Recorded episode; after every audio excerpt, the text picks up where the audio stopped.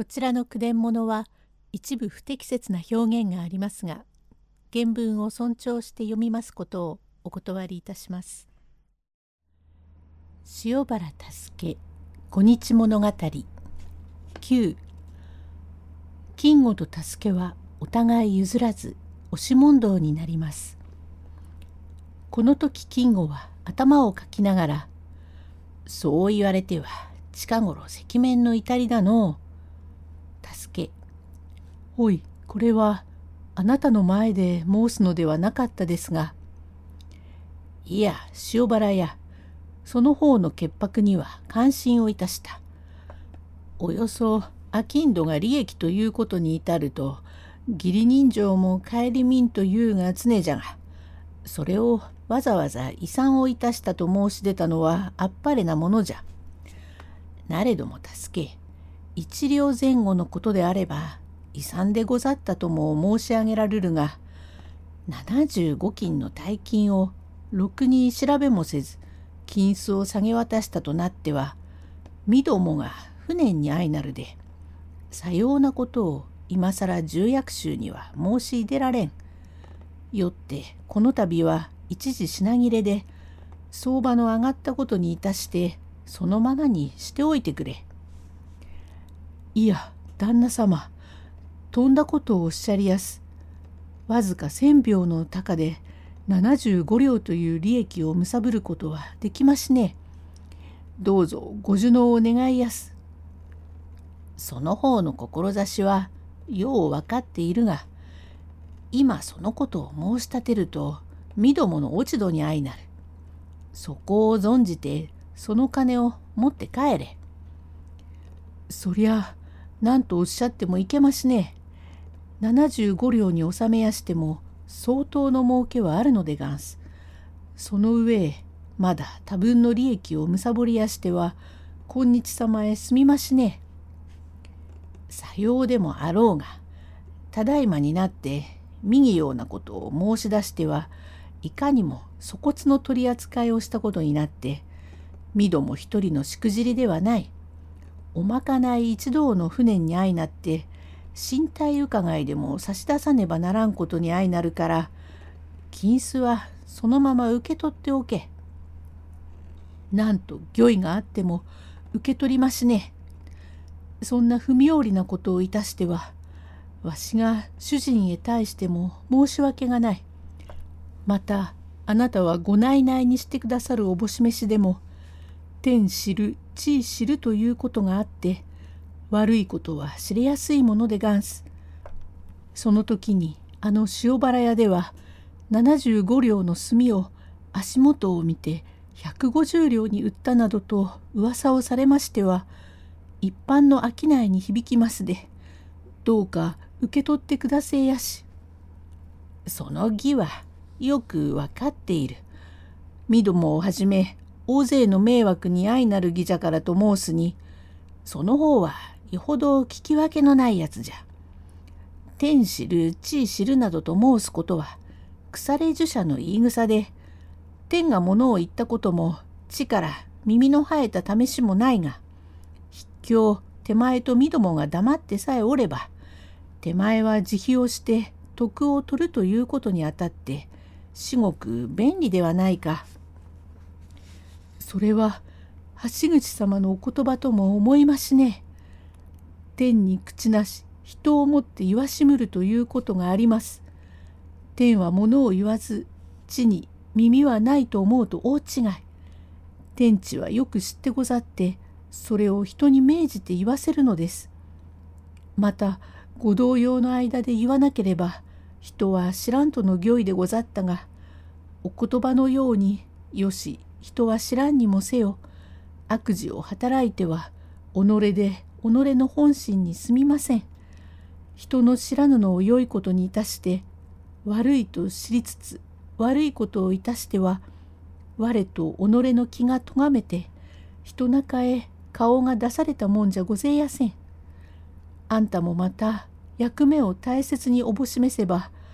悪いことは改めねばなりません。第一あなたが部長法になるのがつらいからといって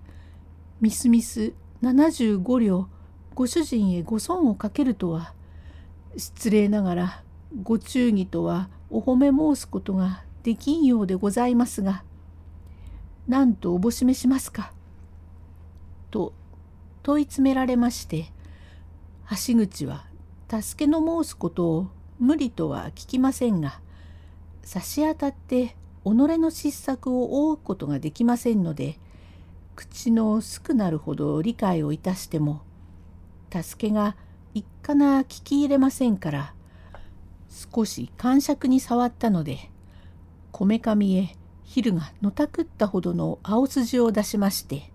「黙れ助け先国からことを分けて申し聞けるに貴公には分からんか。よもや分からんことはなかろう立って強情を申しはるなら当方にも両権があるよう勘弁をいたして返答いたせ」と刀の使え手をかけんばかりに助けをはったと睨みつけました。10助けは金吾に上司に会いたいと名前を聞きます。用語解説金輪奈落ここでは断じて決してということ。尋常一様の男なら75両という金が猫馬場で儲かるの一件なりさなくとも侍が手をつかんばかりに頼みますのでよろしゅうございますと承知をするところでございますが助けは十分腹ができておるその上自分には一点の曇りもなくたとえ相手が大名であろうが狛江の秋人であろうが商いに駆け引きというものがなく同じ値段にほか売らないのでありますから係の役人は別段こびるにも及ばんからあえて恐るるところがないので少しも動じません。助けこれは意外なことを承ります。わしが法外の金をいただいて平気な面でいてこそ不届きとも不埒ともおっしゃい。だが正直に間違いの角を申し上げて余分の金子を返上に参った者が不埒だという方はありますね。その潔白なことの取り次ぎをしたあんたをしくじらせるというのは重役がご無体でがんす。そのご重役のお名前は何とおっしゃるか伺いてえもので金吾これこれ静かにせんか手前ご重役のお名前を伺って何にいたす。心得のために伺っておきてえで。そのお重役が御戸もしくじらせようとも何とも言われたのではないので今のところでは水なら澄み渡っているところへ生地お前がその水の中へ飛び込んで泳ぐとかかき回すとかすると澄んでいた水がたちまち濁るその水の濁らんようにしてくれとさっきから頼んでいるのじゃ。その水の濁りも生地焼き明板を入れて済ませておくよりは玉川砂利で本当にこさなければ清水にはなりなしね。どうかご重役のお名前をわしに聞かせてくだせそのお重役と申すはな後藤家では飛ぶ鳥も落ちるという勢いで御用人兼お勘定奉行小田切治部というお人じゃ。その小田切というはよっぽど無慈悲なお人と見えやすな。こら壁にもお耳のある世の中じゃめったなことを申すな。無慈悲だから無慈悲だというのでがんす。わしがその小田切様にお目にかかってお話をいたすべ。これ、バカを申すな。治部殿は御用人の筆頭で、今に年寄り衆にならっしゃるお方だ。町人連れのその方にたやすくお会いになるものか。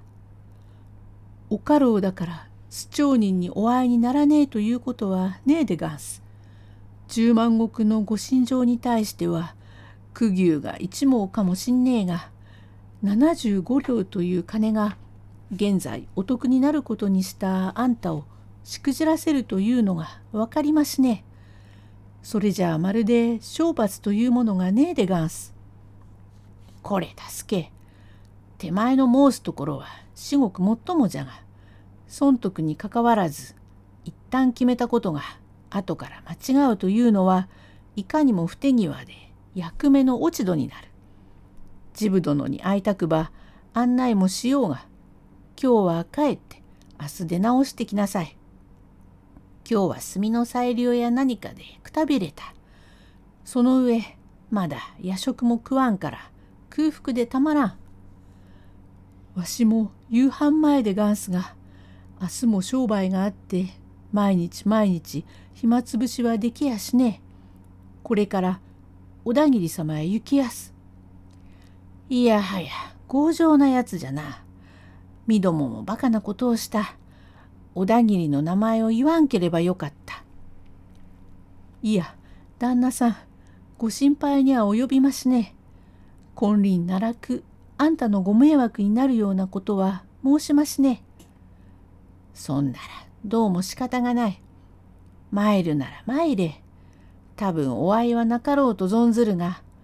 もしお会いがあっても、なるたけ、やわやわやってくれ。決してご心配には及びますね。と言いながら75両の金を財布へ入れて懐中をいたし受け取り書を紙入れの中へ入れまして「とんだご無礼をいたしやした。またいずれお伺い申し上げます」と理屈は理屈得意先でございますから丁寧に挨拶をいたして橋口金吾の宅を出まして小田切治部の長屋へ参りました。これは表長屋で玄関も広く立派でございます。門口には小田切治部道順三郎という表札をいだし間口十軒を打ち通したる広やかなる住居である。助けは恐る恐る内玄関へ参り「お頼申し上げます」「どれ」と言いながら小侍が出てまいりました。11へ続く